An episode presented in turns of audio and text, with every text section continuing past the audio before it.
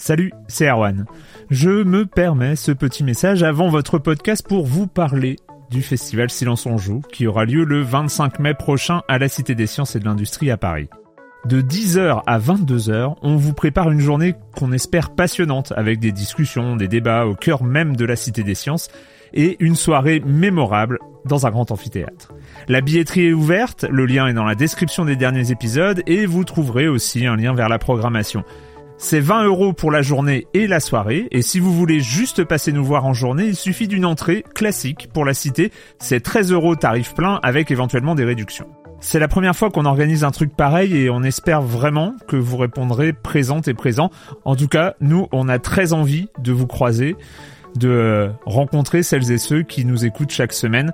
Rendez-vous donc le 25 mai et je vous laisse avec votre épisode de Silence en joue ou de la bande-annonce ou de Gâchette gauche ou de Dans la boucle. Enfin bref, bonne écoute. Hiring for your small business? If you're not looking for professionals on LinkedIn, you're looking in the wrong place. That's like looking for your car keys in a fish tank. LinkedIn helps you hire professionals you can't find anywhere else, even those who aren't actively searching for a new job but might be open to the perfect role. In a given month, over 70% of LinkedIn users don't even visit other leading job sites. So start looking in the right place. With LinkedIn, you can hire professionals like a professional. Post your free job on linkedin.com slash people today. Silence on joue, Erwan Cario, bonjour.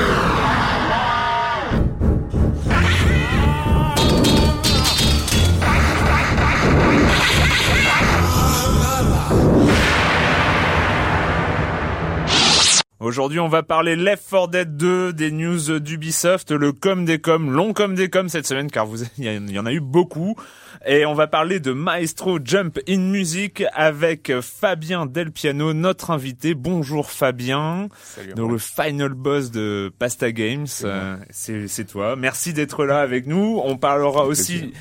De New Super Mario Bros. Oui, Monsieur Fall et sa chronique jeux de société comme chaque semaine, la minute culturelle, celle qui fait tant peur à mes chroniqueurs. Euh, on continuera hein, parce qu'on a la chance d'avoir euh, Fabien avec nous. On continuera sur euh, Maestro et euh, et euh, Pasta Games et l'industrie du jeu vidéo en France d'une manière générale. Allez, soyons fous. Et euh, et puis ce sera tout pour cette semaine, mais c'est déjà pas mal. Je vais commencer en accueillant deux de mes chroniqueurs favoris, Clément Apap. Bonjour Clément. Bonjour. Et Patrick Helio d'Eurogamer.fr. Bonjour Patrick. Bonjour Erwan. Clément, on commence avec toi. Avec euh, Left 4 Dead 2, donc c'est un jeu que tu connais bien puisque tu, tu es allé le voir là-bas, euh, Yes. là-bas aux États-Unis. Maintenant, il est sorti euh, le 19 novembre Oui. en France et deux jours avant aux États-Unis. C'est un jeu excellent, enfin en tout cas moi j'y joue beaucoup et je l'aime toujours autant. Euh, et pourquoi on en parle aujourd'hui? C'est parce que en deux semaines, il s'est vendu à plus de 2 millions d'exemplaires. Et alors, l'info importante, c'est 2 millions d'exemplaires sans compter. Les ventes Steam, les Ah ventes ouais. dématérialisées. Sachant que Steam, c'est un, bah, c'est un produit Valve. Mm. On peut estimer qu'il y a quand même pas mal de ventes aussi qui sont faites par Steam. Mm, Voilà, donc c'est quand même assez hallucinant. 2 millions en deux semaines, c'est euh, Donc PC plus. et, euh, Et PC et et Xbox hein, sur les, 360, sur les ouais. deux, deux machines. Voilà, et 2 millions en deux semaines, bah, c'est deux fois plus que le premier Left 4 Dead dans son temps. Donc Voilà. euh, c'est bien parti. euh, et euh, les menaces euh, de boycott du deuxième n'ont pas dû porter leurs fruits. Il doit y en avoir mais encore bon, un ou deux qui disent ceci- non, je n'achèterai pas ceci dit, ceci dit moi je suis le premier à avoir signé la pétition à l'époque. Hein, et il faut bien se rendre compte de, de, de T'as installé le deuxième quand même. Non, c'est que le deuxième, c'est c'est un- c'est une vraie suite. C'est pas un add-on comme on, Ouais. comme on le supposait à l'époque. C'est une vraie Et- suite et le jeu mérite Et Valve va sortir des DLC pour le premier, va Ouais. continuer à sortir euh, des, des additions, des trucs gratuits en plus. Donc euh, Même, oui, même si aujourd'hui, euh, la plupart, enfin en tout cas tous les potes avec qui je jouais sur les 4 Dead 1 sont passés au 2. ouais. Oui. Donc, voilà, ce, qui est, ce qui est logique, mais ça fait deux semaines qu'il est sorti seulement. c'est vrai. Voilà. Patrick. Oui. euh, Alors des news du côté d'Ubisoft aujourd'hui. Euh, la semaine dernière, on a pas mal parlé d'Assassin's Creed 2, euh, voilà, que c'était euh, un petit peu notre jeu de l'année, tout ça, qu'on avait beaucoup aimé. Euh, Euh. L'éditeur, ah Clé- Clément ronchonne. Si, si, si, non, non, non, c'est un bon jeu, bah, le jeu de l'année. euh, On a eu la discussion, on s'est posé la question, tout ça. Bon, en tout cas, voilà, on a parlé pas mal du jeu la semaine dernière. Et euh, pour ceux qui auraient déjà terminé le jeu, ce qui est quand même pas donné parce qu'il est assez long, on va avoir 100% en tous les sens, il y a, du travail, l'éditeur vient d'annoncer qu'il y aurait euh, de nouvelles aventures dans Assassin's Creed 2 avec euh, deux DLC, donc deux contenus euh, téléchargeables à venir. En début d'année 2010, on aura un, un premier pack d'extension en janvier qui s'appellera Battle of euh, For Lee. Bah Et, oui, ça tombe bien euh, parce que Forley, on, on- ah non, je vais pas spoiler, pardon. Ouais, Et en fait, non, mais il y a pas vraiment de, il y a pas vraiment de mission à Forley. Mais ça euh, tombe Euh, bien, ça là, on va, bien. on va sûrement en avoir. Et puis une deuxième euh, qui, qui arrivera en février, à première vue, qui s'appellerait Bonfire of Vanities, ou le bûcher des vanités, donc qui serait une- encore un épisode dans euh, dans l'univers d'Assassin's Creed 2. Et ça sera, euh, c'est annoncé pour euh, les versions Xbox 360 et PS3. Comme on dit sur internet, do want, hein, c'est ça? euh, Do want, ouais. do, now, do want now. do want now. Et, euh, exactement. Et on reste chez Ubisoft qui euh, bah, qui a abordé un sujet que qu'on attend tous. On a tous un peu envie de voir ce qui va se passer de ce côté-là. C'est du côté de Natal, de la le prochaine. Oui, on, a- on attend de euh, savoir, on attend pas forcément avec une impatience démesurée. On a euh, quand même envie de voir à quoi ça ressemblait Oui. et euh, l'éditeur annonçait qu'il avait euh, en développement une dizaine de jeux compatibles avec euh, Natal en développement et entre trois ou, ou euh, je crois entre quatre et cinq autres compatibles avec la baguette magique de la PS3 qui est euh, voilà qui sera elle aussi un, l'évolution d'interface de la, de la console du côté donc cette fois de, de, Ce de Sony. c'est qu'on l'appelle toujours baguette magique. Hein, Pour l'instant oui Ouais, on, on est resté là-dessus. Voilà, Et, voilà. euh, c'est et quoi donc, son euh, nom officiel déjà? Voilà, bah, tu Ah, vois. bah, tu l'avais ouais, Clé- Clément tu nous l'avais tu nous l'avais dit ouais. Gyroscopique, quelque chose. Donc en tout cas, ça veut dire que voilà, qu'Ubisoft euh, voilà sera euh, sera au premier Ah oui, rang oui, sur oui, euh, sera au premier rang sur euh, voilà sur les nouvelles interfaces de jeu. euh, Sphère, c'était Sphère, de- je crois, de mémoire. Non, Ouais, c'était Sphère. ouais. Mais c'est vrai que et, et en fait Ouais, c'est juste sur Ubi, c'est un peu leur leur nouvelle division. Enfin non, nouvelle. Elle a, elle a quelques années maintenant, mais leur division casual qu'ils avaient euh, lancée avec les produits DS, etc. Mhm. Je suppose qu'ils se chargent de ça en fait. Mais ils avaient été aussi assez en avant sur la Wii. Enfin, on se rappelle qu'ils Ouais. avaient été très présents dès le lancement de la Wii, qui, bah, qui Et avait moins présents après, hein. En euh, présent après, ouais. Sauf avec les lapins crétins évidemment, Ouais. qui sont euh, la marque Ubi euh, sur la Ouais. Wii. Le com des com de la semaine dernière, 50 commentaires. Euh, je pense que la dernière fois qu'on a fait autant, c'est quand on avait dit du mal de Metal, Gear- Metal Gear Solid 3, où là on Non, le s'était 4, fait- c'était le 4. Le, tr- le 4, Le oui, 4, le le 4, 4. Ah oui. le 4, oui. Où là, je crois qu'on avait dépassé les 70, mais, Mais c'était euh, les trolls des autres sites qui étaient, voilà, voilà, étaient voilà. C'était- venus. c'était- C'était pas notre audience euh, naturelle, on va dire. Euh, là, euh, un long post de Henriette qui a un peu mis le feu aux poudres. euh. donc euh, Henriette euh, qui euh, réagit à- au fait qu'on ait chroniqué un jeu avec un assassin dedans et euh, qui dit à quand la promotion pour les jeux qui ne remettent euh, qui ne euh, remettent pas une couche avec la violence, le meurtre, le sang. N'y a-t-il pas assez de violence dans l'actualité pour écarter le plus possible du hein, ludique bah, le Moi- sujet d'aujourd'hui tombe à point, non? Enfin, Moi, j'ai rejoué hier à Echo le Dauphin sur Dreamcast. C'est vieux, je sais, mais qu'est-ce qu'on s'est poilé avec mes enfants? C'est beau, il y a de l'action, de la découverte, ça fait du bien. Et donc là, beaucoup, beaucoup, beaucoup de réactions, euh, de- euh, presque toutes euh, passionnantes. Franchement, ils, euh, là, là. Il y avait un commentaire assez intéressant sur les dents de la mer. Oui, je savais que ce serait le, le seul commentaire que tu retiendrais. Ah non, c'est pas le seul, Erwan, voyons. Mais c'est vrai que celui-ci, j'ai trouvé qu'il était assez euh, non, il y a, dans la rubrique Il y a quand même, il faut, il faut que je retrouve parce que c'est vrai que j'ai un peu, j'ai un peu préparé et j'ai tout lu. Euh, mais c'est vrai que voilà, il y a- alors je ne sais plus lequel qui dit que oui, on met peut-être que dans ce cas, et c'est vrai que la semaine d'avant on avait parlé de Modern Warfare 2 qui est pas forcément le jeu le moins violent du monde et on a C'est le moins qu'on puisse dire, ouais. c'est le moins qu'on puisse dire et on a enchaîné avec un jeu où on joue un assassin mais qui est pas forcément le bon exemple parce que c'est avant tout un jeu de découverte, c'est pas forcément le jeu le plus euh, violent, euh, un petit peu, hein, Ah, mais, euh, Oui, peu non, mais même, ça reste mais- interdit moins de 18 ans. Hein. C'est des, c'est un jeu Mais un moins de 18 un ans. lecteur euh, qui a eu la bonne idée, je ne le retrouverai pas évidemment parce que 50 commentaires ça commence à être long, euh, mais combien qui, de pages euh, qui, imprimées, qui disait, qui, qui, ci- qui citait quand même, enfin dans Silence en joue en tout cas, on parle de jeux comme Machinarium, de jeux comme Flowers, de, de Bien jeux sûr, qui, ouais. euh, qui qui cherchent d'autres choses et puis et, et d'une manière générale, il y a quand même énormément de puzzle games, de, de choses comme ça. Maestro dont on va parler n'est pas forcément un jeu hyper violent, enfin on tire quand même sur un poulet. Hein. Ouais, et ma DS a failli rencontrer le mur aussi au, au cours d'une partie, hein, mais j'en parlerai peut-être un peu plus tard. Euh, voilà, beaucoup beaucoup de réactions, merci parce que franchement elles sont elles sont vraiment intéressantes. Je vais pas toutes les citer. Euh, Il y a le El Chouche qui dit réaction intéressante. Je vais vous apporter un élément de réponse étant moi-même designer dans un studio de jeux vidéo. Alors il commence et il dit Sachez que tous les développeurs n'ont pas pour but uniquement de faire des jeux violents, seulement nous devons nous plier au bon vouloir de nos chers clients éditeurs qui aujourd'hui ne prennent plus de risques en finançant des projets originaux, que ce soit au niveau de la direction artistique, de la mise en scène ou du gameplay. Ils veulent investir dans des valeurs sûres et malheureusement des jeux de guerre ou autres Assassin's Creed, qui en met plein la vue, il faut l'avouer, font partie de ces valeurs sûres. Donc euh, voilà, c'est... Mais effectivement, mais il y a d'autres valeurs sûres, hein, dont, comme Super Mario dont, dont on va parler. Voilà, qui va sans doute vendre, sans doute même plus que Modern Warfare 2. Euh, voilà. Donc euh, beaucoup de réponses et juste un dernier une dernière chose sur le com des com, c'est une proposition que j'ai fait dans les commentaires.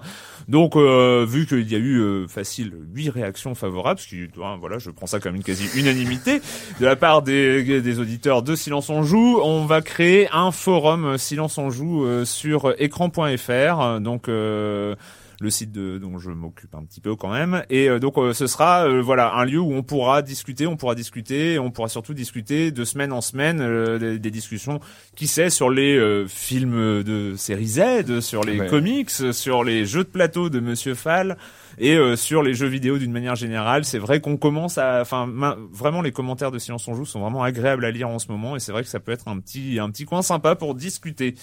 Voilà.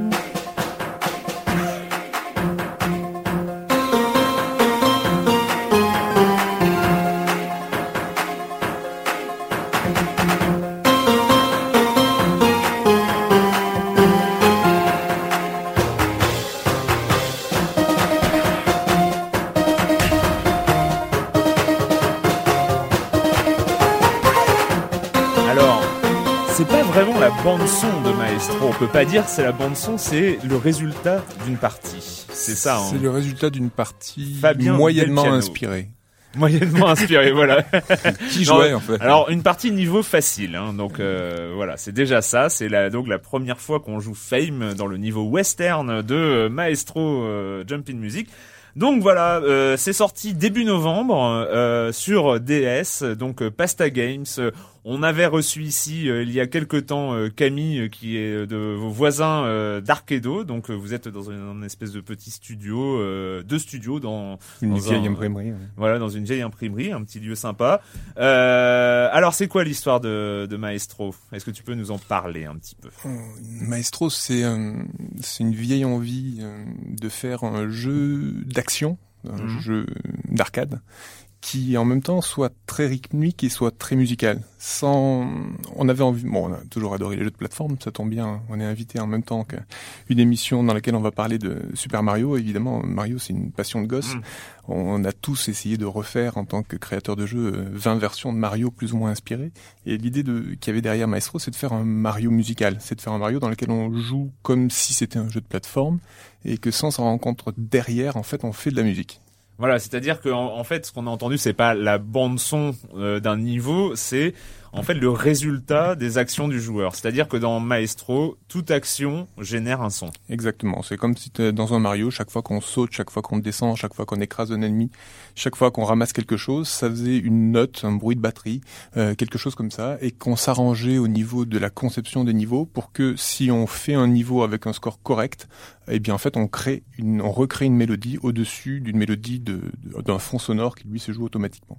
Et comment est-ce qu'on vient, euh, on part de, de ça, on veut faire un jeu de plateforme musicale et chaque action va faire une, euh, un son mais qui va s'intégrer dans une, dans une mélodie euh, générale du niveau comment on part de cette idée et qu'on arrive à un petit oiseau sur des fils électriques euh La jeunesse de, cette idée-là, elle, est multiple. Ça part déjà de, longs voyages d'enfants en voiture ou en train où on s'ennuie, on regarde par la fenêtre parce qu'on est dans les années 70 et qu'on n'a pas encore de Game Boy. Et que la seule activité rigolote qu'on puisse avoir, c'est de regarder ces fils électriques sur le côté de la route qui font une espèce de balai hallucinant mmh. et d'imaginer qu'on est un petit oiseau sur ce machin-là et qu'on essaye de pas tomber et qu'on essaye de monter, de descendre et d'éviter tous les obstacles des jeux de plateforme euh, dans ta tête. Euh, ah, c'est bien ça. Exactement. Et euh, c'est vraiment des jeux de gosses. Et donc ensuite, quand on a fait la première version de Pasta Games, qui était en fait un éditeur de jeux sur e-mode en France en E-mode, rappelez-vous. C'est ça. Souvenez-vous. le- le monde était jeune. En 2003, je crois, on a fait un petit jeu comme ça avec un espèce de petit oiseau jaune qui sautait de fil en fil et qui s'appelait Electric Panics. Et comme on était sur un téléphone, les, la manette était assez naze puisqu'on avait cette espèce de croix euh, toute petite avec un Mhm. bouton au milieu. Donc c'était un jeu de touches où on allait, euh, quand on allait vers le haut, on sautait, quand on allait vers le bas, on tombait. Et donc on avait fait un petit jeu comme ça de plateforme à deux touches en scrolling forcé et puis dans lequel on devait ramasser des étoiles et éviter des ennemis. Et donc on avait fait ça à l'époque. Et puis quelques années après, euh, suite à divers rachats et fusions, on s'est retrouvé dans une boîte plus grosse dans laquelle on a eu envie de faire une suite à Electric Panics. Et cette suite-là, on nous a demandé de la faire à- de manière à ce qu'elle fonctionne à la fois avec des croix directionnelles et des stylets pour les euh, palmes et Mm. pour les Windows euh, mobile, etc. Et donc là, on s'est dit qu'est-ce qu'on pourrait faire de plus rigolo, pas faire juste une suite, c'est une réécriture, mais de pouvoir rajouter un petit peu quelque chose au gameplay. Et donc là, l'idée qu'on a eue, c'était de dire, bah, ce qui serait chouette, c'est que chaque fois qu'on gratte une corde avec le stylet, parce que c'est plus rigolo que de faire au bas, on gratte vraiment les cordes, et chaque fois qu'on gratte une corde, ça fait un son. Et donc du coup, est-ce qu'on pourrait pas s'arranger pour que tous les sons qu'on fait dans le jeu fassent une mélodie en fin de compte Et donc de là, euh, évidemment, euh, on était dans une boîte dans laquelle il y avait euh, des investisseurs, il fallait que ce soit rentable, etc. Donc on m'a expliqué que non, non, Soyez un peu sérieux, monsieur. Enfin. on- voilà, on va, on va, on va arrêter de faire des, des trucs comme ça. On va juste faire une suite, on va faire un reskin, on va récupérer le code et on refait le Mm. moins de choses possible et on va essayer de faire que ce soit, que ce soit rentable. Donc on n'a pas du, du tout pu faire ce qu'on voulait faire. Mm. Il a fallu attendre qu'on reprenne notre liberté, qu'on gagne un peu d'argent et qu'on puisse le réinvestir pour prouver que cette idée-là pouvait faire un jeu rigolo. D'accord. Et donc, en fait, Maestro, c'est un développement assez long sur la durée. C'est, ça a commencé il y a trois ans, c'est ça? L'idée originale doit bien avoir 5 ans. Le, la, le- la première ligne de code qu'on a écrite doit avoir 3 ans. Et puis ensuite, le, le développement s'est étalé au, au gré des, euh, bah, de, des phases où on n'avait pas autre chose de plus rentable à faire et où on avait donc un peu d'argent qu'on pouvait investir dedans.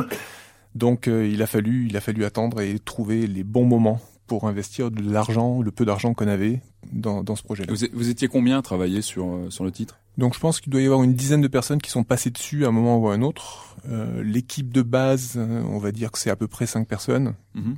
Et puis euh, nos deux musiciens, les Yubaba Smith and Fortune, qui ont fait toutes les musiques dessus, eux sont externes au studio, mais euh, ils font, le- ils sont le seuls à faire tous les sons de nos jeux et toutes les musiques. Donc euh, 5 plus 2 et plus euh, des gens qui sont venus nous rejoindre euh, ponctuellement, euh, soit en freelance, soit en CDD. Donc ça fait une dizaine de personnes qui sont passées à un moment donné sur le jeu pour, on va dire, une dizaine de 10-12 mois de prod au total, étalé Mhm. sur 3 ans. Alors là, on va faire un, un, un, un petit jeu parce que en fait, il y a, il y a une chose là, on est euh, donc euh, à la radio, il y a même pas d'image, donc on va faire l'exercice sans doute le plus difficile. C'est, euh, tu nous en as déjà parlé, euh, plateforme, musique, euh, etc. Mais décris-nous à quoi ressemble Maestro, parce que je pense que ça doit être voilà, c'est une de tes difficultés. Tu, tu me racontais ça euh, la, la- dernière fois qu'on s'est vu, et euh, c'est vrai que c'est voilà, la difficulté, c'est que c'est un jeu assez difficile à décrire quand même. Ouais, c'est assez simple. Euh, On peut imaginer qu'on a une, une guitare avec euh, cinq cordes, sauf qu'elles sont infiniment longues, aussi longues que les fils électriques de, de DF. Et que on a sur ces euh, sur ces cordes là qui sont donc s'il y en a cinq, on commence à avoir quelque chose qui ressemble à une portée, euh, à la fois à une portée ou à des ou à, des- ou à une guitare. Et donc on a un petit un petit un petit piou piou qui court sur une de ces cordes là, puisque lui il court sur une corde à la Mhm. fois. Et donc si on a envie de le faire monter, ben, qu'est-ce qu'on fait? Ben, On fait comme comme chaque fois qu'on veut faire sauter un oiseau sur une corde, hein, on a tous Oui. fait ça. On pince la corde, on la tire vers le bas et je il monte et il monte sur la corde du dessus. Et si on veut le faire descendre, eh ben, on, on gratte dans l'autre sens, on fait et poum, il tombe sur la corde du dessous. Évidemment, puisqu'on est sur une guitare, à chaque fois qu'on gratte une corde, ça fait une note, et en fonction de la corde qu'on gratte, ça fait une note différente. Et donc, évidemment, on peut gratter les cordes sur lesquelles est le petit piou-piou, ou bien des cordes sur lesquelles il n'est pas. Et donc, on peut soit uniquement influer sur sa trajectoire, ou bien uniquement faire des sons. Mhm. Et donc, si on imagine en plus que sur tout ça, on a un scrolling forcé, comme ça arrive parfois dans Mario, eh bien, en fait, on a euh, comme une tête de lecture qui se déplace sur la bande son du jeu. Et donc, euh, il faut gratter la bonne corde au bon moment pour faire arriver le piou-piou au bon endroit. Ce qui fait des sons, c'est non seulement de gratter les cordes, mais aussi de ramasser des machins qui traînent, donc des étoiles. Il faut les, gratter au bon moment, souvent. Enfin, Absolument, donc ça là, qui, euh, qui rend le... Pour rester dans le rythme, c'est vrai que donc il Ouais. y a le principe des rhythm games euh, d'un- d'une jauge qui diminue et il faut euh, gratter la corde au Au moment moment. où ça arrive au centre. euh, bah, c'est le principe des rhythm games qu'on voit sur DS notamment ou Endan ou ce, ce, genre de jeu. Et et puis voilà, il y a tous ces trucs de rythme qui arrivent, donc on doit gratter les cordes au bon moment, on doit on a des petits ennemis qui on doit taper sur les bestioles au bon moment aussi, on doit tirer sur les poulets qui se baladent sur un train en arrière-plan. Oui, monsieur, oui, des poulets sur un train. C'est un poulet mexicain, ils sont assez agressifs. Oui, et puis ils balancent leur sombrero si on les loupe. Euh, voilà. moi, comment vous avez choisi les, les musiques Parce qu'il y a pas mal de musique classique, il y a aussi quelques titres. Euh, oh, ben, ça, ça part d'abord de, à la fois de, de goût personnel et, et, de contraintes économiques, les deux mélangés. Mhm. Les goûts personnels, c'est que au studio, on, parfois, on fait partie de ces gens bizarres qui se mettent de la musique classique parce qu'ils aiment bien ça. et puis après, les contraintes économiques, c'est juste que l'avantage des musiques classiques, c'est que leurs auteurs sont morts depuis très longtemps et ils nous emmerdent pas quand on refait des remixes un peu débiles de ce qu'ils font. Euh, c'est rare que Monsieur Beethoven appelle au studio pour dire qu'il n'est pas content de, de, de, ah bah, la, fois, la, fois où ça vous arrivera, vous aurez l'air malin. donc euh, et puis donc on n'a rien à leur payer. Donc mm. avec tout ça, la musique classique était est un choix un choix très simple, un choix très évident. Euh, bon après euh, parfois on a pris des risques un petit peu inutiles. On est allé jusqu'à prendre des musiques composées fou il y a très récemment en 1892 en se disant que 1892 bon ça va quoi. euh, et ben en fait non pas du tout. Euh, donc il y a quand même eu des musiques classiques dont Eric Satie dont on s'est aperçu qu'elles n'étaient pas libres de droit. Donc il a fallu déjà savoir qui gérait les droits de cette chose-là et puis aller donner des sous à ces gens-là puisqu'il n'était mm-hmm. pas question qu'on utilise leur musique sans, sans, sans, les payer derrière. Donc ça, c'était la première phase. C'était euh, à l'époque où on ne savait pas encore qui allait euh, vouloir acheter notre bidule. Mm. Euh, et donc on le finançait sur nos propres sous, donc il était inenvisageable d'aller voir un publisher de musique et lui demander de nous donner ses musiques en échange mm. de rien. Donc on a fait de la musique classique pendant assez longtemps, et puis jusqu'au moment où on, on s'est dit bon là ok, maintenant on part en prod si on a vraiment que de la musique classique, ça va être un petit peu difficile à vendre notre zinzin. Donc, est-ce qu'on pourrait pas essayer de trouver des musiques un petit peu plus récentes? Alors, comme vous l'avez entendu, j'ai choisi un morceau de musique classique pour introduire. Euh, le... c'est euh, Fame, c'est globalement ce qu'on a de plus récent. Et Madness aussi, j'ai entendu. Ouais, c'est ça. On est allé, on est remonté jusqu'à des époques très récentes, les années 90, parce que nous après, on a arrêté d'écouter de la musique, on est voilà. et, euh, et donc là, on a, on a fini par trouver un, un publisher avec qui on s'est très bien entendu, euh, Yamai Publishing, qui nous a conseillé, nous a dit voilà, euh, voilà à peu près les genres de choses dans lesquelles vous pourriez aller, et puis on, vous propose un catalogue raisonnable de gens dont on sait qu'avec eux ça va bien se passer. Mhm. Et puis donnez-moi deux trois trucs un petit peu plus fous qui vous font rêver. Donc on est allé chercher Queen et Bohemian Rhapsody et là ça n'a pas marché. Euh, ah ouais? Non, on a on aurait on, on, on aurait adoré. Ils acceptent les Muppet Show et, euh, et ils refusent. Euh, il faut reconnaître que les Muppet Show sont un tout petit peu plus connus que Maestro. Ah ouais. Pour l'instant, pour l'instant. Et, euh, et, donc oui, on, a, on rêvait de faire un niveau de 11 minutes complètement fou comme ce morceau, mais bon voilà, celui-là on n'a pas pu l'avoir mais on a, on a quand même réussi à avoir des choses qui nous est qui nous est vraiment rêvé et euh, donc on était ravis de rajouter. Oui, parce qu'en en, fait, il faut les morceaux pour créer les, les niveaux après derrière. En fait, ça se base dans ce sens-là ou dans l'autre sens? Alors c'est euh, c'est la musique qui préside à tout dans ce jeu. C'est-à-dire qu'on on fait recomposer par nos musiciens, donc les Yubaba, mm. euh, rejouer le morceau avec avec leurs instruments MIDI. Derrière, ils nous ils nous génèrent une musique de fond plus un certain nombre de tracks qui vont correspondre au son des cordes, au son des, des machins qu'on ramasse, au son des ennemis. On importe tout ça dans un éditeur qu'on s'est fait. Ça nous crée une structure de niveau dans lequel il y a un certain nombre de, de choses qu'on ne peut pas changer. C'est le moment où les choses, où les, où les, où les sons arrivent, puisque forcément, pour que mm. la musique sonne bien, il faut que ces, ces machins-là ne puissent pas être modifiés. Mm-hmm. Et ensuite, par contre, on peut modifier dans l'éditeur ce qui est modifiable, c'est-à-dire la position des plateformes, la longueur des cordes, et des choses comme ça, pour ensuite arriver à trouver quelque chose qui soit rigolo à jouer en tant que jeu vidéo et pas uniquement rigolo à jouer en tant que musique. Et justement, est-ce que ça vous est déjà arrivé de, de refuser une, une, chanson parce que euh, elle rendait pas euh, un jeu fun à jouer ou... Disons qu'au début, on a fait beaucoup d'essais euh, suivis d'échecs parce que on n'avait pas encore l'intuition de ce qui allait marcher en tant que gameplay, en tant que niveau jouable. Donc, on a fait quelques essais foireux. Euh, au bout d'un moment, on a, on a acquis l'intuition de ce qui marchait en tant que jeu de plateforme. En fait, on a, les deux morceaux sur lesquels on a vraiment commencé par travailler et qui nous ont servi de benchmark pour voir jusqu'où on pouvait aller, c'est d'un côté le bac, qui est une musique très très classique, très académique, mm.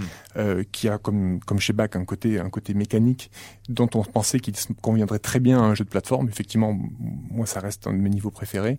Et à l'autre extrémité du spectre, on a pris une musique euh, complètement euh, complètement débile, qui est Au Sole Mio, qu'on a poussé euh, dans une version très très pop et très stupide. Et on a essayé de voir dans les deux cas jusqu'où on pouvait aller. Une fois qu'on a calé ces deux ces deux gameplays là, on s'est dit ok, à partir de maintenant, on sait à peu près où on va Et j'avoue que derrière, on n'a quasiment plus jamais jeté un morceau à la poubelle. Et maintenant, quand tu entends un morceau à la radio, en fait, la seule chose à laquelle tu penses, c'est est-ce que ça ferait un bon niveau de maestro En ça tous les cas, il y a une façon de brancher mon cerveau quand j'écoute de la musique qui, qui consiste à dire est-ce que ça serait jouable ce morceau-là? On revient, on reparle de Maestro Jumping Music euh, tout à l'heure.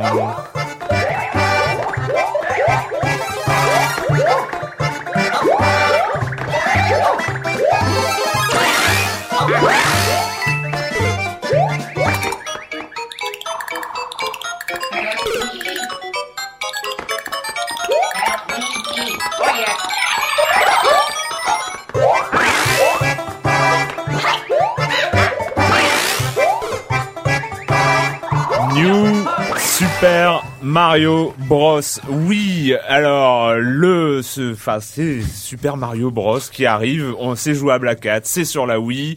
C'est un peu n'importe quoi. C'est, mais non, en fait, c'est pas du n'importe quoi parce que c'est Nintendo, c'est. Mario et c'est quelque et chose. c'est assez carré, ouais. Mais en fait, j'ai envie de dire, tout est dans le titre. Donc, on prend Super Mario Bros. Ok, bon bah on passe à la suite. Voilà. Donc Monsieur Fall, comme chaque. Non, parce qu'on a, on a le titre, Super Mario Bros, qu'on connaissait depuis, depuis très longtemps. New, justement, parce que c'est- c'est c'est neuf et s'adapter à la Wii. C'est-à-dire que contrairement au, c'est le deuxième Mario qu'on a sur Wii, contrairement au premier qui était Super Mario Galaxy, qui lui était assez original puisque c'était un gameplay tout en 3D, hein, on passait de planète en planète, on, on le rappelle. Bah disons que le, le Mario Galaxy c'est le Mario de la Wii. C'est le Mario de la Wii, ouais. Voilà.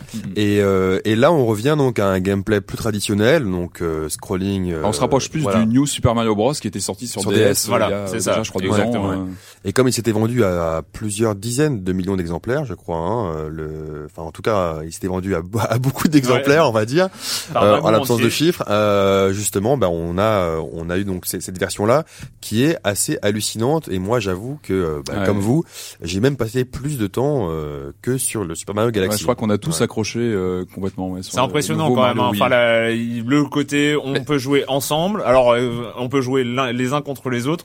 On peut jouer ensemble, mais un peu contre les autres. Enfin C'est voilà. ce, qui- c'est ce qui est dingue, c'est que c'est un jeu qui est très rétro dans l'absolu, mais en même temps très actuel. C'est ça qui, qui est très fort, je trouve, c'est qu'on on garde les, les, les codes, l'essence du, du Mario euh, qu'on connaît depuis euh, Et bah 25 ans parle, parle-nous du euh, voilà le jeu ça se passe comment Ah bah, alors bah, bah, voilà, c'est un... Ouais, t'es Donc, bien on incarne donc bien un, un plombier euh, qui. Moustachu, un peu bedonnant. Ah non, mais en fait, on va on va dire que voilà, c'est un Mario qui, qui qui reprend vraiment les bases du Mario en 2D euh, plateforme euh, classique. Euh, avec cette euh, une des, des nouveautés qui sont apportées ici, c'est qu'on peut y jouer à quatre, hein. quatre simultanément sur le même écran. Donc ça, c'est vraiment la grande nouveauté. Euh, on a aussi quelques ajouts comme le, le mode euh, aide guide qui peut qui intervient lorsqu'on Ouais, plante on- plusieurs fois Je pense sur qu'on va un, revenir dessus, ouais. voilà, ça, on, on en reparlera. Donc ça, ça fait partie des nouveautés qui sont apportées.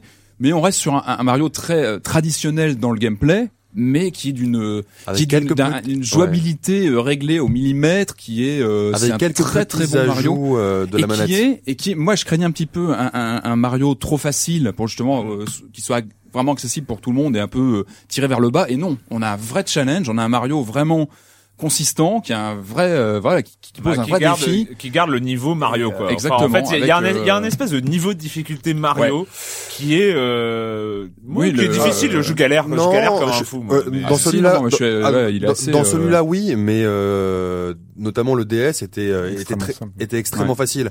Donc ouais, non, était extrêmement facile. Moi, je suis mauvais, Non, donc non, je peux le- vous en non, parler. Mais celui-là, effectivement, il y a du challenge, mais c'est pas pour autant qu'il faut faire peur à nos auditeurs, Hmm. parce que comme le ah, il soulignait, reste ouais bien comme, sûr comme il le est, euh, soulignait Patrick, il y a des systèmes de d'aide. et même le gameplay est tellement bien huilé qu'on enfin il est jamais frustrant voilà. Ouais, mais il y a est- des est systèmes d'aide pour les jeunes joueurs ou les ou les joueurs plus novices qui sont très bien intégrés. Hein, donc euh, et puis on parle ce système de, de bulles dans lequel euh, Voilà, quand, on- c'est quand le on bloque, On ouais. peut choisir. euh, en fait, quand on meurt, on revient euh, dans le niveau sous forme de bulle et il faut qu'un un copain le éclate. C'est à peu près ça. quand on est en multijoueur ouais. Quand on est en multijoueur, et euh, mais on peut faire le choix de de se mettre dans la bulle, dans la bulle et hein, d'attendre. voilà, hein. et d'attendre. Et sinon, si on meurt plusieurs fois aussi, euh, je sais plus combien de fois, si, si on meurt, euh, ouais, Non. sept, Sept, enfin huit, bref, je sais si on meurt pas mal de fois, Luigi, euh, donc c'est en fait c'est géré par la Wii. euh, Luigi peut nous faire passer automatiquement le niveau. Alors ça va pas être, il va, il va, il va passer le niveau pas de manière la plus parfaite possible, mais il va passer le niveau et on va comprendre en fait, ça va être, on va Hmm. comprendre. et on prend la main après quand Voilà. on veut euh, on prend la main quand on veut, voilà. Donc c'est c'est c'est aussi assez intelligent. Fabien, toi tu as joué, t'es aussi accro. Euh... Ah, c'était le premier Mario dont je m'étais promis de pas l'acheter parce que ça suffisait de racheter 25 000 fois le même jeu. Euh, J'ai beau être vraiment fan de, de, Nintendo et de Mario en particulier, là j'avoue que le Mario DS m'avait laissé un mauvais goût dans la bouche de jeu trop facile. Euh, et, ou, trop facile ou trop difficile. C'est-à-dire soit il était trop facile dans le mode normal qu'on finissait en deux heures. Par contre ensuite quand on voulait aller débloquer les, les, les niveaux du bas, euh, dans, là ça devenait vraiment hardcore euh, et limite Lost Levels. Hmm. Donc c'était vraiment très très très très dur.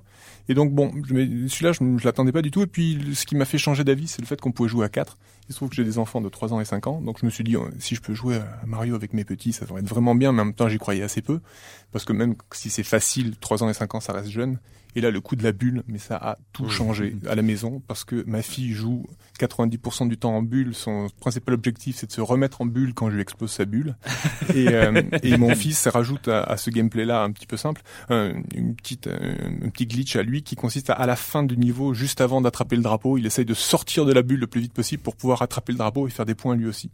Donc, euh, donc ils ont trouvé chacun leur façon de jouer et au fur et à mesure qu'ils s'habituent, ils prennent des risques un petit peu plus hmm. et ils jouent un petit peu avec moi quand il n'y a pas trop de monstres parce qu'ils ont un peu peur des monstres. Ils essayent de me piquer des étoiles quand ils peuvent euh, et, euh, et, quand ils ont trop peur, ou puis se mettre dans la bulle. Et ça, jouer avec des enfants de 3 ans et 5 ans à un jeu en s'amusant, les trois s'amusent, moi je, je, je m'amuse vraiment et eux s'amusent aussi beaucoup, euh, ça c'est super, c'est magique.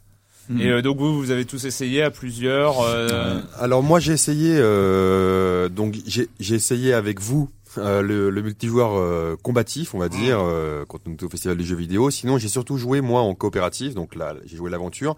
Et j'ai trouvé pour le coup, quand on joue avec des, quand on joue avec des gens qui veulent jouer, donc voilà, qui veulent pas se mettre en bulle, à plus de deux, ça devient assez compliqué. Alors c'est pas, c'est pas, c'est pas une critique sur le jeu, mm. hein, mais à deux ça marche très bien à plus, euh, il y a des passages qui sont extrêmement difficiles parce qu'on peut se pousser hein, donc ça, euh, on, voilà touche, et, voilà, il y a des passages qui sont millimétrés comme dans tout Mario hein, où il faut de la dextérité et vraiment un gameplay au millimètre. Et là généralement c'est un peu le bordel. ça pose quelques soucis. Mhm. mais ceci dit c'est pas c'est pas c'est pas un défaut du jeu. Même voilà moi je préfère y jouer à deux ou alors avec des gens qui n'ont pas peur effectivement de, de, se mettre de se mettre en bulle pour passer les, les, passages les plus les plus délicats. Mais ce qui est vachement bien aussi dans ce jeu-là, c'est que quand on joue à, à plusieurs adultes euh, agressifs, euh, le c'est un jeu qui ne prend pas le parti lui-même de dire s'il est coop ou s'il est challenge. C'est si on veut arriver à la fin du niveau et qu'on n'est pas en coop, on n'y arrive pas et c'est tout. Euh, donc c'est un, côté, sympa. Est-ce que tu veux qu'on refasse 45 fois ce niveau-là et effectivement chacun pour sa gueule et on va le refaire 45 fois et au studio je peux vous dire qu'on n'avance pas vite. Euh, sauf on se dit ok maintenant on le passe donc maintenant ok je te porte, tu mhm. prends là, tu te mets en bulle, on y va et puis donc là le, le coop vient naturellement et c'est vachement bien d'avoir un gameplay comme ça dans lequel la liberté permet vraiment de choisir comment on joue mais si on veut arriver à la fin du niveau il y a quand même une mhm. stratégie gagnante. Moi je trouve je trouve que la force effectivement de jeu je crois que c'est le premier jeu, quand même, euh, que je dis pas de bêtises, ouais, mais je crois que c'est le premier jeu qui, pour moi, réunit vraiment tous les joueurs. C'est-à-dire que euh, qu'on sache moyennement jouer, qu'on qu'on ait trois ans, hein, ou qu'on soit un gamer euh, vraiment hardcore gamer, on, a, on a un vrai plaisir à jouer et ça c'est quand même assez hallucinant. Et, moi je crois que j'avais, il me semble avoir en même temps. C'est ça, en même temps. il me semble avoir lu que, en fait Miyamoto avait l'idée de faire ce gameplay depuis depuis très longtemps, depuis peut-être les ah, débuts de Mario. Miyamoto et toutes les légendes. Et, euh, et qu'en fait il avait attendu voilà que la techno puisse permettre d'avoir euh, quatre joueurs à l'écran et euh, les niveaux euh, en, voilà. En même temps, beaucoup des bonnes idées de multi de ce de ce Mario là euh, viennent, de Mario Bros qui est un jeu d'arcade des années 80 hein, auquel on jouait avec les copains et je peux vous dire que les saloperies qu'on se faisait à l'époque avec le En se sautant dessus, en donnant des coups par en dessous pour faire sauter le copain. Je veux dire, c'est, on peut les refaire à l'identique. Et d'ailleurs, il y a des, il y a des, il y a des modes dans, dans, dans ce Mario-là qui permettent de rejouer à une espèce de Mario Bros de l'époque, refait, refait à l'identique. Et c'est mhm. génial de voir à quel point ce gameplay-là n'a pas vieilli d'un poil et qu'on l'avait oublié mhm. parce que simplement on pouvait plus y jouer. C'est clair. Moi, j'ai un, petit coup de cœur sur les musiques. On en parlait avec Fabien tout à l'heure. Les musiques sont, euh, sont vraiment sympas. Mais il y, a quand même un défaut, hein, un, défaut qu'on n'a pas cité parce qu'il faut, allez, il faut quand même le citer. Non, le défaut, moi, et c'est, mais c'est typique de Nintendo, c'est qu'on ne peut pas y jouer à plusieurs en ligne. C'est-à-dire que euh, je sais pas, euh, toi t'es chez toi, là on est quatre, on, est quatre, on est quatre à parler euh, autour de autour de ce studio d'enregistrement. On, on, ne peut pas jouer ensemble à Mario en ligne et c'est un peu mm. dommage. Euh, c'est un peu dommage, mais là c'est En même vraiment temps, que la, jouabilité tellement au millimètre près. Ah Est-ce non, tu te que mettrais en bulle enfin. Euh. La question se pose pas. Non, mais c'est vrai que mais ça, mais ça c'est ça c'est le problème de Nintendo et, le jeu en ligne et on voit qu'ils accordent peu en d'importance même temps, au jeu en c'est sympa d'y jouer, tu vois, ensemble. Je Oui, mais côté de mais euh, en plus, mais qu'on n'ait pas la possibilité euh, de, euh, qu'on n'ait pas la possibilité de, je trouve ça euh, un, peu dommage. C'est un plus. C'est vrai qu'ils l'ont fait pour Mario Kart. Pourquoi pas clairement, euh, clairement, pourquoi pas pour celui-là Ah mais c'est bien d'avoir le mec à côté et de régler ses comptes en direct en- live c'est lorsqu'il est bien- en brouille Oui, mais sur c'est une bien sur Mario Kart. euh, Sur Mario C'est Kart. bien de l'avoir en c'est- plus, voilà. Non, Voilà. c'est vrai que c'est un peu dommage là-dessus, mais bon, sinon c'est quasi euh, un sans faute. New Super Mario Bros. Oui, euh, la sortie de la Wii euh, de Noël parce qu'il y en a pas La des- sortie de la Wii tout court. de l'année, euh, enfin voilà, quelque chose dans le genre. On va accueillir maintenant Monsieur Fall, comme chaque semaine, Monsieur Fall de TrickTrack.net et sa chronique jeux de société. Bonjour Monsieur Fall. Bonjour mon cher Arwan, c'est bientôt Noël et les fêtes de fin d'année. Et si vous êtes un petit garçon bien élevé, vous allez probablement passer voir votre grand-mère lui faire un bisou sur le front. Et là, c'est le drame. Vous n'échappez pas à la partie de Scrabble. Mais cette année, vous êtes plus malin car je vous propose une alternative à ce bon vieux Scrabble. Je vous propose Mixmo, un jeu signé Julien Faubé et Sylvain Attès aux éditions Asmodée. Oui, je sais mon cher Arwan, cela peut surprendre un jeu de lettres, mais je ne suis pas un ayatollah ludique. Je ne rejette pas forcément les jeux de lettres, surtout quand ils sont amusants. Et vous allez voir mon cher Arwan que Mixmo possède tout ce qu'il faut pour qu'une fois vous battiez vos grands-parents. Je vous explique. Mixmo se présente sous la forme d'un petit sac dans lequel vous allez trouver 120 jetons de lettres euh, gravés dessus, un peu comme ceux du Scrabble. Vous allez éparpiller ces 120 jetons face cachée au centre de la table, chaque joueur va en prendre 6, et au top signal départ, tout le monde va retourner ces 6 lettres et va essayer de composer une espèce de mini-grille de mots croisés devant lui. Vous devez former des mots euh, de la langue française qui veulent dire quelque chose. Une fois qu'un joueur a utilisé toutes les lettres qu'il avait devant lui, il dit Mixmo et tout le monde reprend deux lettres du centre de la table face cachée et les retourne et doit les inclure dans son mini-mot croisé à lui qu'il a devant lui. Alors bien sûr, on peut restructurer ces lettres, on peut défaire les mots qu'on a pour en refaire de nouveau. L'astuce, car il y en a certaines, mon cher Erwan, c'est qu'il y a des jokers, des tuiles qui peuvent remplacer n'importe quelle lettre. Mais il y a aussi le fameux bandit. Quand un joueur pioche bandit, il dit bandit et là on stoppe la partie. Et le joueur qui a tiré la tuile bandit choisit un thème. Et c'est là, mon cher Arwan, que vous pouvez bien la mettre derrière la tête à votre grand-mère. Car si vous dites par exemple, en admettant qu'elle n'y connaisse rien, jeu vidéo, chaque joueur va devoir essayer d'inclure dans sa grille à lui qu'il a quelque chose en rapport avec le jeu vidéo, le nom d'un jeu, ou un objet ayant à voir avec le jeu vidéo comme joystick, etc., etc. Une fois le thème choisi, la partie redémarre, continue jusqu'à ce que tout le monde ait épuisé tous les jetons du centre de la table. Et là, on passe au comptage des points. Bien sûr, si vous n'avez pas un mot contenant le thème, vous êtes forcément exclu et votre grille ne comptera pas. Passe maintenant au comptage des points et le livret de règles propose des tas de comptages différents, des simples et des compliqués. Vous avez, vous pouvez compter les points, vous pouvez jouer par manche, vous pouvez jouer esprit libre, vous pouvez jouer mode expert, vous pouvez mixer tout ça, mélanger tout ça. Quoi qu'il en soit, mon cher Arwan, le truc c'est que Mixmo est un jeu extrêmement rapide. Les parties durent 10 à 15 minutes grand maximum. L'idée générale c'est que vous faites un petit peu ce que vous voulez avec les règles. Il suffit de vous mettre d'accord avec vos adversaires en début de partie. Vous vous autorisez ou pas les noms propres, les noms communs, les noms en anglais, les raccourcis. Vous faites ce que vous voulez. L'idée générale c'est de passer un bon moment, de s'amuser. Et je peux vous dire, mon cher Erwan, que moi qui suis une quiche en orthographe, je me suis bien marré avec ce petit mix-mot. Je vous rappelle le nom des auteurs, Julien Faubé et Sylvain Attès, aux éditions Asmodée. Un jeu pour 2 à 6 joueurs à partir de 8 ans. Vous le trouverez dans toutes les bonnes boutiques aux alentours de 20 euros. Voilà, mon cher Erwan. À la semaine prochaine. À la semaine prochaine, Monsieur Fall, mix mot euh, chez Asmodée. D'ailleurs, Monsieur Fall, vous êtes le bienvenu sur notre euh, tout nouveau forum Silence on joue.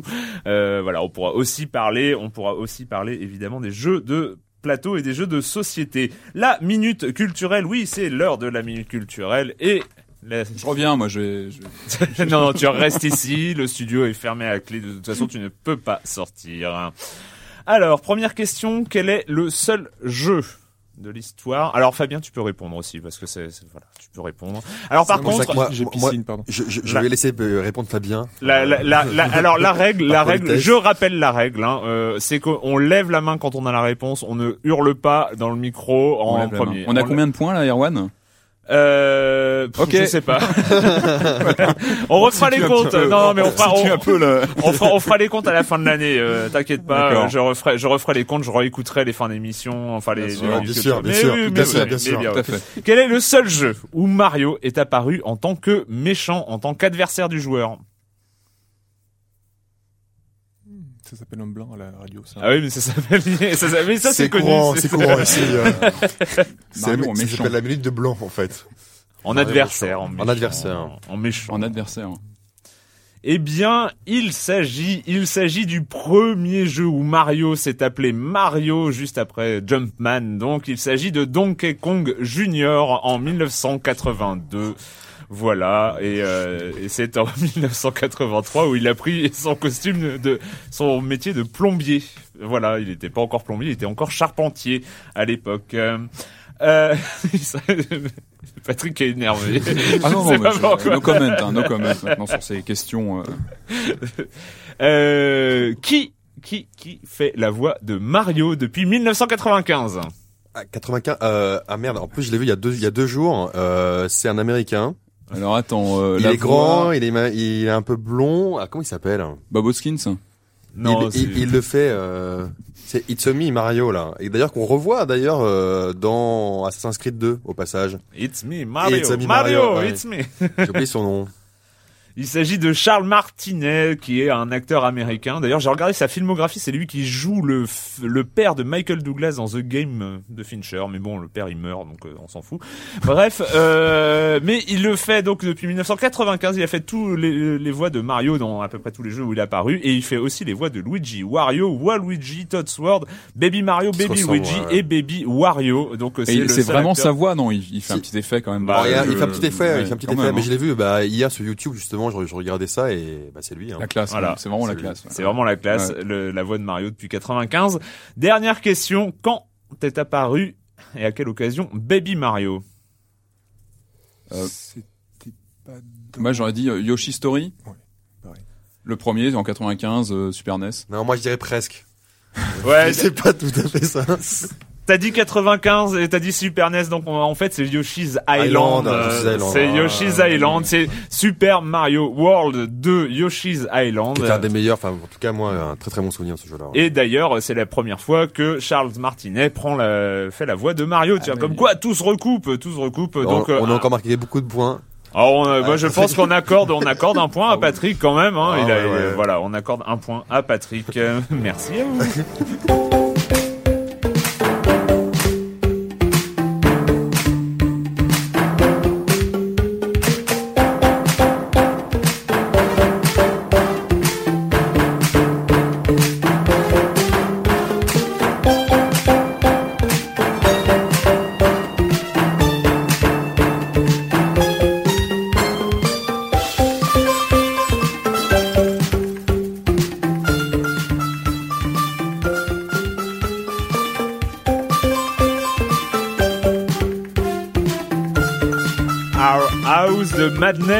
En mode difficile cette fois. On a entendu un petit raté d'ailleurs.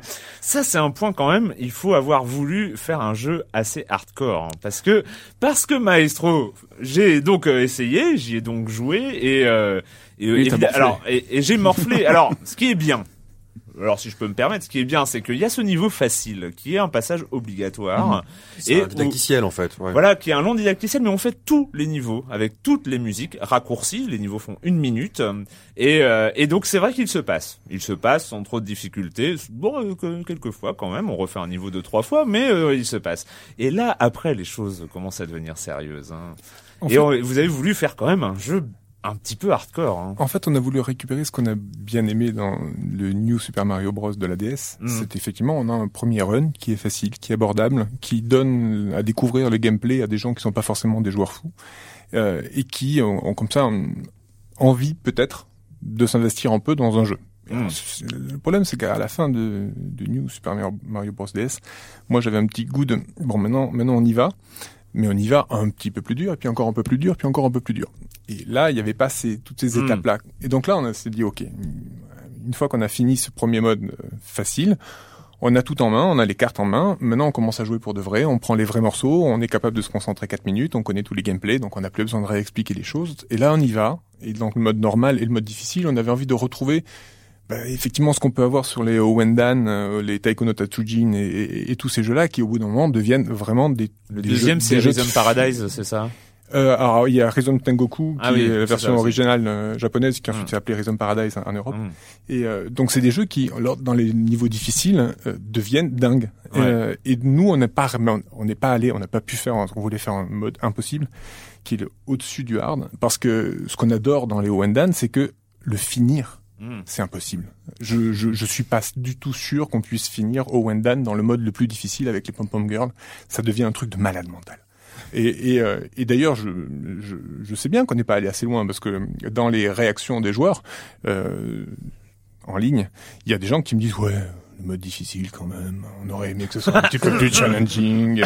Moi, la première fois que, que j'ai fini Astoria sans hard, je l'ai fini avec un A. Donc tu vois, bon, c'était un peu facile. Donc voilà, on, a, on aurait aimé aller encore plus loin. Bon, après, évidemment, euh, ce dernier niveau-là nous aurait coûté un, un, quart de plus de travail pour, euh, à mon avis, quatre joueurs euh, dans le monde oui, qui en voilà, profité. ça, ouais. Donc on est, on n'avait pas ce luxe-là.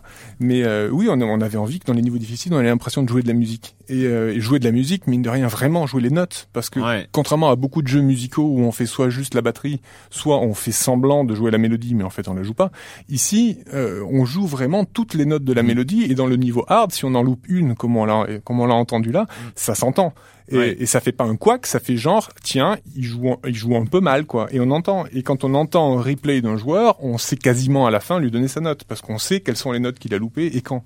Et on voulait atteindre ce niveau-là où on a l'impression de jouer de la musique. Mais c'est vrai que déjà au niveau normal, enfin bon, moi je parle à mon, à mon niveau de qualité de joueur, mais euh, au niveau normal, il y a du challenge parce que c'est euh, là où on doit commencer à, à voir les cordes évidemment qui euh, qui qui diminuent, à la, la lumière qui diminue, donc il faut il faut Il faut gérer à la fois la plateforme, le côté rythme. Et là, il faut faire monter et descendre l'oiseau parce qu'il y a des étoiles montées en haut, en bas, donc il y a ça. Et ensuite, il y a les bestioles hein, qui arrivent et en plus qui commencent à arriver pas dans l'ordre où il faut leur taper dessus. Donc euh, d'une manière.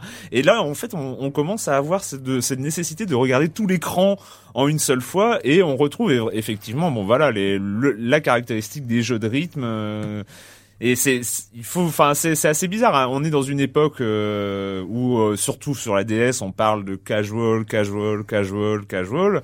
Et ouais, vous avez envie de faire un jeu, voilà. Bah, le, le, le mode easy, on s'est vraiment énormément tapé sur les doigts et on a fait beaucoup de focus tests euh, pour arriver à avoir quelque chose qui était Ouais. casual. Et c'est euh, c'est important de le dire, c'est un jeu qui dans tous les cas dans sa version easy Oui, est vraiment vrai, abordable vrai, ouais, par tout le monde. Est-ce que, est-ce que vous comptez l'adapter sur d'autres euh, machines que la DS On rêve de faire une version euh, une version next gen avec les donc les, les contrôleurs dont on parlait, donc que ce soit le Natal ou la ou la sphère de la PS3, Mhm. c'est-à-dire de retrouver l'immédiateté de l'interaction qu'on a sur la DS, c'est-à-dire on touche les notes, on les gratte, on en joue comme d'un Ouais, instrument. ouais. Spontanément comme ça euh, Voilà, on, on la voit, on la touche, on la fait. Euh, c'est comme sur une batterie, on tape dessus, ça fait poum, on voit une corde, on la gratte, ça fait ding.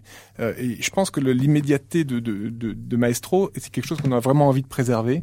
Mais on, aime, on adorerait pouvoir faire ça sur une console de salon dans laquelle on bouge les bras et puis euh, et puis un peu comme la, dé- la démo que faisait Miyamoto euh, sur euh, sur la sur la Wii il y a il y a, il y a 5-6 ans. C'est-à-dire on a l'impression d'être un chef d'orchestre, sauf que Mm. là les notes on les fait vraiment. Contrairement à la Wii Music, on n'a toujours pas une sens- on n'a pas la sensation de maîtriser complètement ce qui se passe. Là d'avoir un gameplay millimétrique, mais sur un grand écran avec du Dolby 5.1, avec du vrai son Et derrière. si, si euh, bon, parce que Natal et donc la sphère de, de la PS3 n'existe pas encore, mais s'ils avaient déjà existé aujourd'hui, est-ce que vous seriez quand même passé par une version DS pour vous faire la main ou pour une question de coût ou, euh, ou c'était obligatoire de passer par la version DS avant de passer aux versions de salon? Je pense qu'il y a une version, il y a, il y a quelque chose de très satisfaisant dans le côté stylé.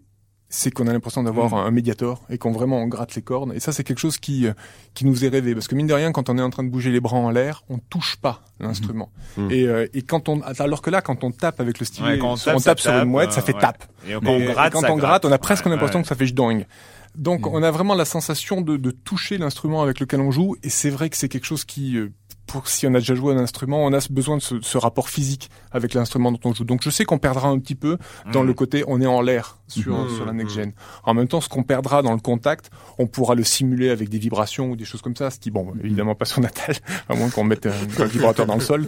Mais euh, en tous les cas, peut-être sur le sur la sphère, on pourra obtenir quelque chose comme ça, c'est-à-dire avoir l'impression qu'on traverse la corde Ouais. parce qu'il y a une petite vibration comme dans la, la Et sur euh, l'iPhone, qui, a, qui, qui pourrait euh, complètement... euh, Donc sur l'iPhone, la version existe. On est en train de la finaliser là. Je pense qu'on la soumettra à Apple euh, début début janvier. Ça va être une Donc version. ça arrivera en mars ou, ou- ou en avril. peut-être avant, peut-être avant. Non, Non, c'est- pas si long que ça. Euh, donc on a on, on a fait ce portage là qui est qui est très agréable. on s'aperçoit que les, les doigts c'est plus gros qu'un stylet, donc on est moins habile avec un Mhm. doigt qu'avec un stylet. Là, euh, il y a, y a pas photo. Mhm. Euh, mais la, la version est très simple. On a fait une est très sympa. On a fait une version un petit peu plus courte, histoire de pouvoir la vendre beaucoup moins cher, pour que les gens puissent euh, puissent acheter ça pour pour, euh, je sais pas moi, un euro et quelques, pour pouvoir vraiment le y jouer, le rendre le rendre abordable, dans lequel on a mis un seul monde des six mondes et on le vendra pas cher. D'accord. ensuite, si, si on a, si, on- peut-être plusieurs épisodes, c'est ça, par, par monde. ouais. voilà, si, si le jeu a un succès raisonnable, on adaptera la suite des musiques et la suite des mondes pour, pour ensuite faire, faire une série comme on fait souvent. avec Ah, parce qu'il y a quand même beaucoup de travail d'adaptation entre la version DS et iPhone. Enfin, je veux dire, euh, Mm, Ben voilà, c'est le, c'est le passage d'un stylet qui fait euh, 4 mm, 3 mm de large sur l'écran à un doigt qui fait doigt, quasiment un centimètre. Mhm. Donc euh, les plateformes tout, sont, ouais. sont plus sont plus larges, donc il faut euh, changer un petit peu le rythme, il faut enlever quelques notes. Bon, on, on arrive à avoir du vrai challenge, mais au niveau du level design, il faut faire plus simple. En tout cas, Maestro, euh, en- moi pour mon pour mon feeling, c'est une belle réussite. C'est euh, c'est vrai que c'est un jeu avec, euh, comme je disais, avec du challenge et où je suis pas forcément hyper bon, en tout cas euh, dès le départ. Euh, mais il y a ce, ce, ce truc d'originalité incroyable. Enfin, c'est un jeu auquel on n'a jamais joué. Par contre, ça c'était c'était une envie, pas de, de Ça, partir peux- de rien quoi. Enfin, Ça, la, la- seule chose qui me fait qui me fait être persuadé que le jeu était original, c'est qu'on a eu un mal dingue à le faire à, le faire accepter par un éditeur. Donc, ce qui généralement est un gage d'originalité. hein. Vous voulez savoir si votre jeu est original ou pas, vous essayez de trouver un éditeur. Si vous le trouvez immédiatement au premier rendez-vous, c'est que vous avez fait un FPS.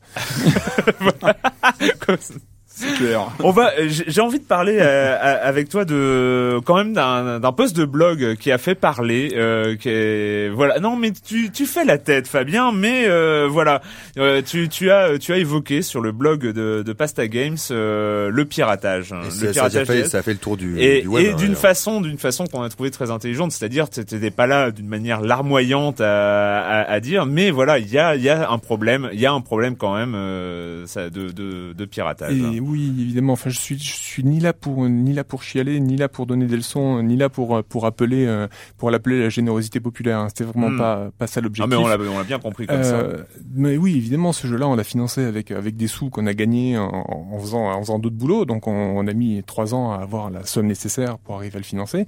Bon, ben ces sous-là, si on les récupère pas, il va falloir repartir pour trois ans à faire d'autres boulots euh, pour arriver à refaire un jeu Hmm. comme on aime. Voilà, ce que je disais sur le post, c'est si vous avez envie de voir un autre jeu de nous avant trois ans, euh, achetez le jeu. Si si vous en foutez, bah, faites comme d'habitude. Hein. Voilà. Mais c'est euh, alors je conseille quand même à nos auditeurs d'aller sur le blog de Pasta Games pour lire le texte en entier. Et c'est vrai qu'il a fait un peu le un peu le tour Ouais, euh, sur Twitter, sur le web, euh, etc.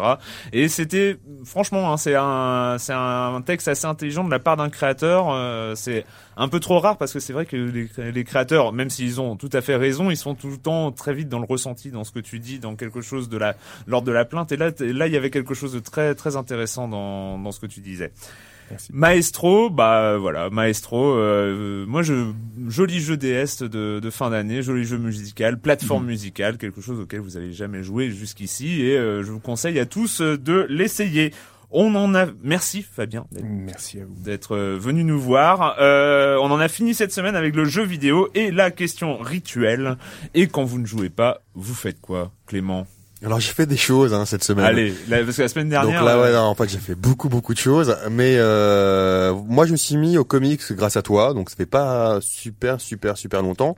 L'avantage euh, quand on s'y met tard, c'est qu'on se prend des baffes monumentales en, en découvrant des, des vieux comics. Et donc là, c'est un comics que j'ai lu euh, cette semaine et que j'avais acheté avec toi. C'est Preacher. Ah, Preacher, voilà, un Preacher, ça date, Gartenis. Preacher, ça date de 98 par là, Ouais. enfin donc c'est c'est ça, ça, ça a 10 ans. Euh, donc c'est une série de comics créée par Gartenis au scénario et Steve Dillon au, au dessin. Euh, ça relate les aventures. bah, c'est difficile d'en parler sans spoiler parce que surtout le, Le voilà premier. le premier. Euh, en fait, ça, on peut dire que ça relate les aventures d'un d'un jeune pasteur, euh, Jess Custer, qui est à la recherche de Dieu. Voilà. Euh, mais c'est trash. c'est trash. On peut dire qu'on peut dire qu'il est accompagné de, de personnages. Euh, Mort-vivant. ouais, enfin il a, il a un vampire avec lui. Enfin voilà. Enfin c'est assez. euh, c'est c'est très trash. C'est vrai. Enfin très trash, très intéressant, très intelligent. Et euh, bah, si j'avais su que ça existait déjà en 98, je me serais peut-être mis un peu plus tôt aux comics, quoi. Voilà. Non, non, c'est vraiment Preacher, c'est c'est une grande, grande intéressant, série, hein. c'est du vrai vrai scénario, c'est une Ouais. vraie histoire, euh, c'est c'est assez c'est assez scotchant quoi. C'est Preacher. très, très scotchant. Et ouais. Garcenis, d'une manière générale, euh, on peut lire aussi ce qu'il a fait sur le Punisher, qui est assez euh, assez énorme. Et The Boys. Et The Boys, ah bah, bah tiens, ouais, bah voilà, Ah oui. The Boys, The Boys, j'avais j'avais pas calculé que c'était lui, ouais. Ah bah voilà. non The mais c'est vrai, on ressent la même euh, irrévérence, on, on- on va dire, irrévérence. Patrick. moi, gros coup de cœur cinéma cette semaine euh, pour Bienvenue à Zombieland. Voilà, Ah, je vais pas vous oui, surprendre, oui, je vais pas. oui. Voilà, on reste dans une ligne euh, bien définie. Euh, gros coup de cœur. Bah, je trouve que c'est vraiment une très très bonne surprise. Moi, ça faisait longtemps que je suivais un peu l'évolution du, film. Pardon, on entend parler depuis un petit moment. Il y avait un petit buzz dans le milieu euh, du du film de genre. Moi, je trouve que c'est la meilleure. Enfin, il y a longtemps que j'ai pas vu un film d'épouvante, comédie épouvante aussi réussi depuis Shaun of the Dead. C'est Ah, quand même, c'est quand même. euh, Bah, Shaun of the Dead était pas trop épouvante. il était. en- Ouais, mais c'est un un peu dans le même c'était, genre. J'ai euh, eu- l'occasion de voir Et- Zombieland aussi. Tu l'as vu aussi, donc bah, euh, voilà. Moi, je trouve qu'il y a très longtemps qu'on n'a pas eu un tel euh, un équilibre entre le, les respects du, du film de euh, les classique codes, ouais. et le côté euh, comédie. Moi, j'avoue que j'ai été, c'était une très bonne surprise. Euh, après, il y a des petits défauts, euh, genre euh, beaucoup de passages en voiture qui auraient été. Ouais, mais euh, attends, ce qui, est, ce qui est vraiment important, c'est que le film dure 1h20. Moi, je trouve qu'il est super bien rythmé. Il est pas très long. Euh, Il y a un Woody Harrelson qui est qui est euh, qui est Ouais. énorme et il y a la- le caméo d'un acteur mythique des années 80. Je vais pas, je vais pas vous en dire J'ai failli plus. le dire. T'as failli le dire. Il faut faut faut, faut Alors- laisser la surprise aux Ah, auditeurs. Mais, euh, Ah, mais- Rien que eh, pour bah, ce caméo, ça. il faut voir le film. Alors le, ça, le, le, le- truc et, et je vous promets c'est vrai c'est euh, quand j'ai vu l'arrivée et ce passage là où il y a ce caméo mort là de rire. Tu, non c'est- j'ai tout de suite pensé je suis absolument je suis désolé je suis tout de suite pensé Patrick va nous en parler à la prochaine émission Eh ben voilà, tu m'en as même pas parlé avant. Non mais c'est juste énorme. Voilà, Voilà. si euh, vous aimez bien le voilà le cinéma des années 80, euh, il faut voir. Voilà, puis non, puis le film est vraiment très sympa, court, bien rythmé, euh, très sympa. Voilà, bienvenue à Zombieland, très très bonne surprise. Fabien Ah, cette semaine, j'ai euh, j'ai lu euh, Aya de Yopougon euh, de euh, À boîte et aubrerie, euh, collection Bayou chez Gallimard. Euh, une bande dessinée. C'est une bande dessinée. alors c'est comment dis, dis redis? Aya de Yopougon. Oui C'est euh, ça le, le premier, ça c'est le tome 5. ah Le- mais le- oui oui oui oui je vois je vois Le très premier bien mais tome bah, avait été euh, récompensé à Angoulême comme étant meilleur album. on l'a juste républié dans Libération Oui, c'est ça. Euh, j'étais, euh, j'étais encore scotché par euh, par le talent qu'il y a derrière ce, ce bouquin. C'est Mm. l'histoire d'une d'une jeune fille en Côte d'Ivoire, si je ne m'abuse, euh, qui est une jeune adulte, euh, qu'il arrive des histoires de jeunes adultes. Euh, ça se passe entre la Côte d'Ivoire et la France. Euh, les histoires sont menées en parallèle. Il y a plusieurs familles. euh, il y a un petit, euh, il y a un petit côté soap dans tout ça puisque c'est une Mm. longue série. C'est- un roman ou une BD C'est une, c'est BD. c'est une BD qui est écrite avec euh, avec un, un talent de romancier, un talent de raconteur d'histoire, un talent de mise en scène. J'ai pas lu, j'ai pas lu les deux derniers d'ailleurs, mais euh, j'avais été surpris. Ouais. C'est sublime. Ça ne ça Mm, baisse mm, pas en mm. qualité, au contraire. Euh, on s'attache au personnage avec l'effet série, mais en plus la, la qualité du graphisme et de, et de, l'histoire est euh, absolument inattaquable. Donc vraiment, je vous conseille ça, mais très très vivement. D'accord. Et ben moi, pour ma part, euh, j'ai lu euh, encore euh, dernière fournée de comics que j'ai acheté, King City de Brandon Graham aux éditions Tokyo Pop. Alors c'est assez étonnant, c'est dans la même bande que euh, Brian Lee O'Malley, qui est euh, l'auteur de Scott Pilgrim, je crois, dont on a déjà parlé ici. On est face à du, euh, comment on appelle ça, du manga en anglais en fait. C'est du manga américain, américano-canadien. Et, euh, et là, c'est étonnant, c'est des univers complètement barrés comme Scott Pilgrim. Là, on est face euh, à Joe qui euh, revient dans la ville, dans King City, et, euh, et qui est devenu Master Cat, donc euh, maître des chats. Et euh, donc, il se balade avec son chat dans un seau. Et le chat sert à tout, sert à euh, peut servir de fusil à pompe, de, euh, de, de duplicateur de clés, de périscope, de skateboard, etc. Enfin, alors voilà, dit comme ça, ça paraît complètement Ça- barré. ça et, je, et je suis pas fan des univers euh, tout barré comme ça, mais là il y a des dialogues, il y a de l'histoire, il y a des vrais personnages. C'est impressionnant quoi. Il y, a aucune limite dans l'univers, mais il arrive à construire une histoire avec du suspense, avec des personnages attachants et tout ça. Très étonnant, on retrouve un peu cette patte euh, Scott Pilgrim euh, que je vous conseille aussi par ailleurs si vous l'avez pas déjà lu. Et ben voilà, on a fini, on se retrouve très bientôt pour parler jeux vidéo sur Libé Labo. Libé, labo.